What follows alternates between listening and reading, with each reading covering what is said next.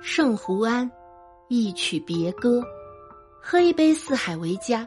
我想起这么多事，杯酒人生路，我好像第一次懂得了酒。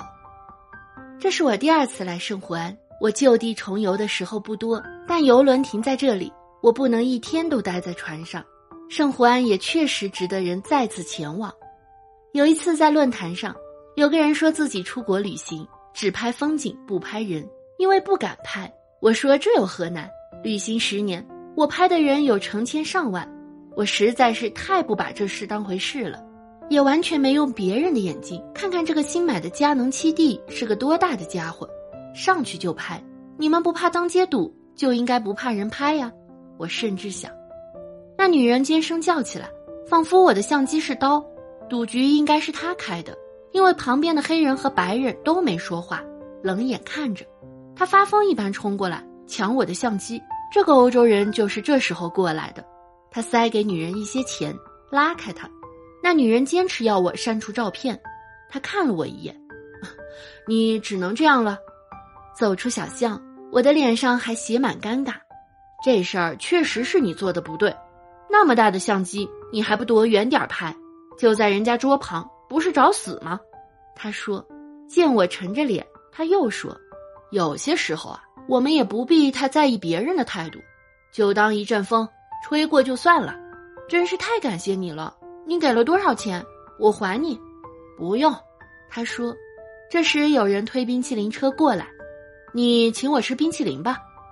我们在街边椅子上坐下来，免费的旅游观光车驶过，城里所有的景点被二十多个站点连接起来。我们平常人啊。对别人的态度熟视无睹，其实是不可能的。六年前我刚到船上，啊，我是海乘，在游轮的餐厅服务。他开始向我讲述发生在游轮上的事情。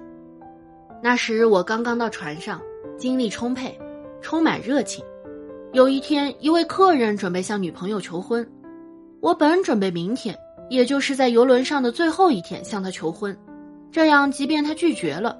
明天我们登岸，各走各的，会给对方回旋的余地。可是我实在等不了了。客人对我诉说心曲，客人太紧张了，把酒杯都碰到了地上。地上铺着厚厚的地毯，杯子没碎，但他太紧张了，他慌乱的脚踩碎了杯子。他去捡玻璃碎片，结果把手划破了。啊，这么点小伤不必找医生，他也没时间回房取创可贴。他女朋友去洗手间。马上就要回来了，我工作时强度非常大，可以说基本没有休息的机会。可我还是疯一样回房间给他取来创可贴。他女朋友回来了，我不知道他介不介意刚才的事。我趁他女朋友点菜的时候，偷偷把创可贴给他，他会心的接过。整个晚上，我经过他们的桌子，他总是会心的向我微笑。临走时，他没有给我小费，我觉得他是把我当朋友了。他还是等到第二天才求婚的，求婚成功，大家祝贺，我也过去道喜。可是你知道吗？他竟然不认识我了。如果没有前一天的插曲，我不介意。那晚是那趟游轮的最后一晚。第二天，客人们到终点了，餐厅的所有服务生都站在一起为那些客人唱歌。我以为我是他朋友了，结果他压根儿就没记住我。告别这么个家伙，我该高兴才对。可是我很伤感，唱着唱着，我眼泪出来了。每个星期看着两千多人在你的生活里来去，人海茫茫，谁在你生命里留下印记？你在别人的生活中又怎样无足轻重？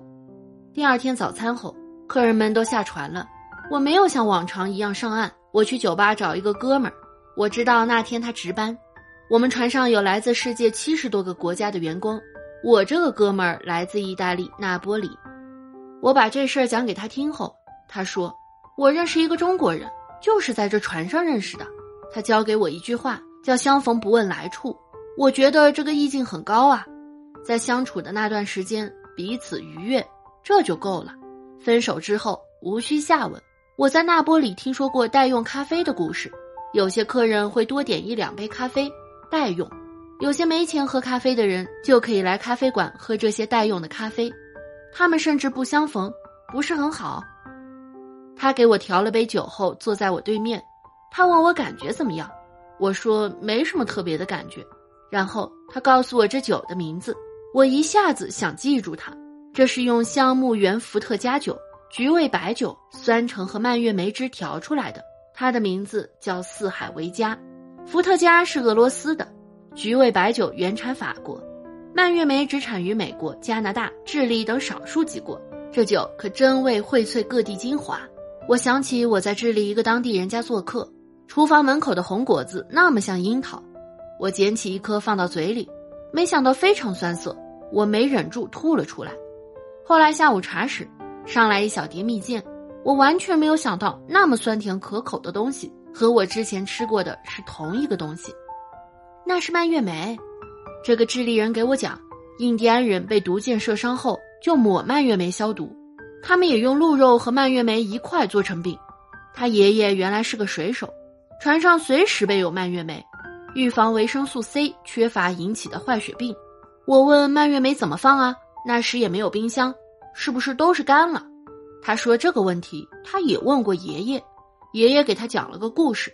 一六七七年，新英格兰殖民地政府给英王查理二世进贡了三样北美洲著名的土特产：两大桶印第安玉米、三千条鳕鱼和三大桶蔓越莓。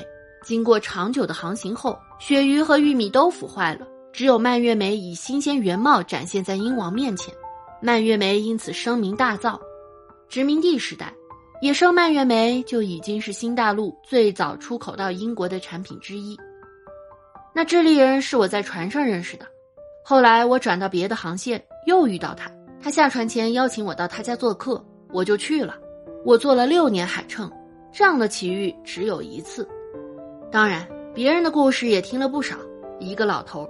专门做嘉年华号，做了七次，后来船上都给他发了勋章了。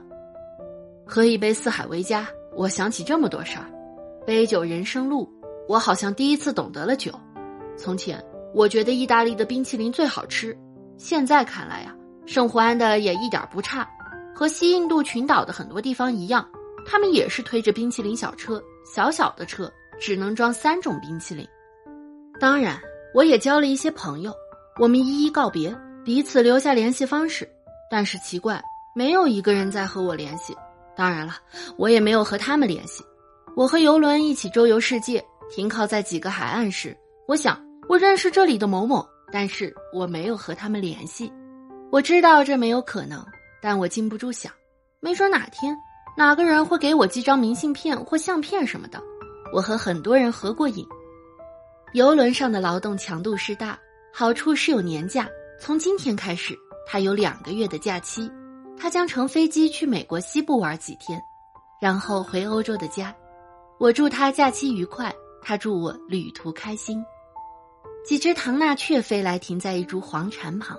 我掏出相机，我走了，留下的是一只只婉转啼鸣的小鸟。我想起西门尼斯的诗，这个获过诺贝尔奖的西班牙诗人。一九五八年客死圣胡安，红色的鸟儿飞走后，我把相机按到查看状态，没怎么照好，都模糊了。鸟的照片都翻过去了，已经是昨天的照片了。可是我的眼睛停住了。今天之前，我并不记得他，或许不曾见过，或许视而不见过。但是他在我的照片上，他和那些服务生一起分站在大台阶两旁。他的脸上不再有晶莹的泪光，那些饱胀的情感早已平和下去。他早已将这人世的流转看成平常。时间有限，我还没有来得及告诉他。昨晚，当全体服务生分站在大台阶两边为客人唱起那首离别的歌时，我的心如六年前他的心一样，唏嘘感慨。我想寄这张照片给他，可我没有他的地址。我抬头。他早已消失在人海。几艘豪华游轮停在港湾，风过，几朵粉色的风铃花落地。古老的蓝青色鹅卵石小道上，有人即兴弹起吉他。安达树曼妙的光影里，有人跳起萨尔萨舞，有人倒伏在古老的教堂里祈祷，有人端着金朗姆站在粉饰的彩屋前。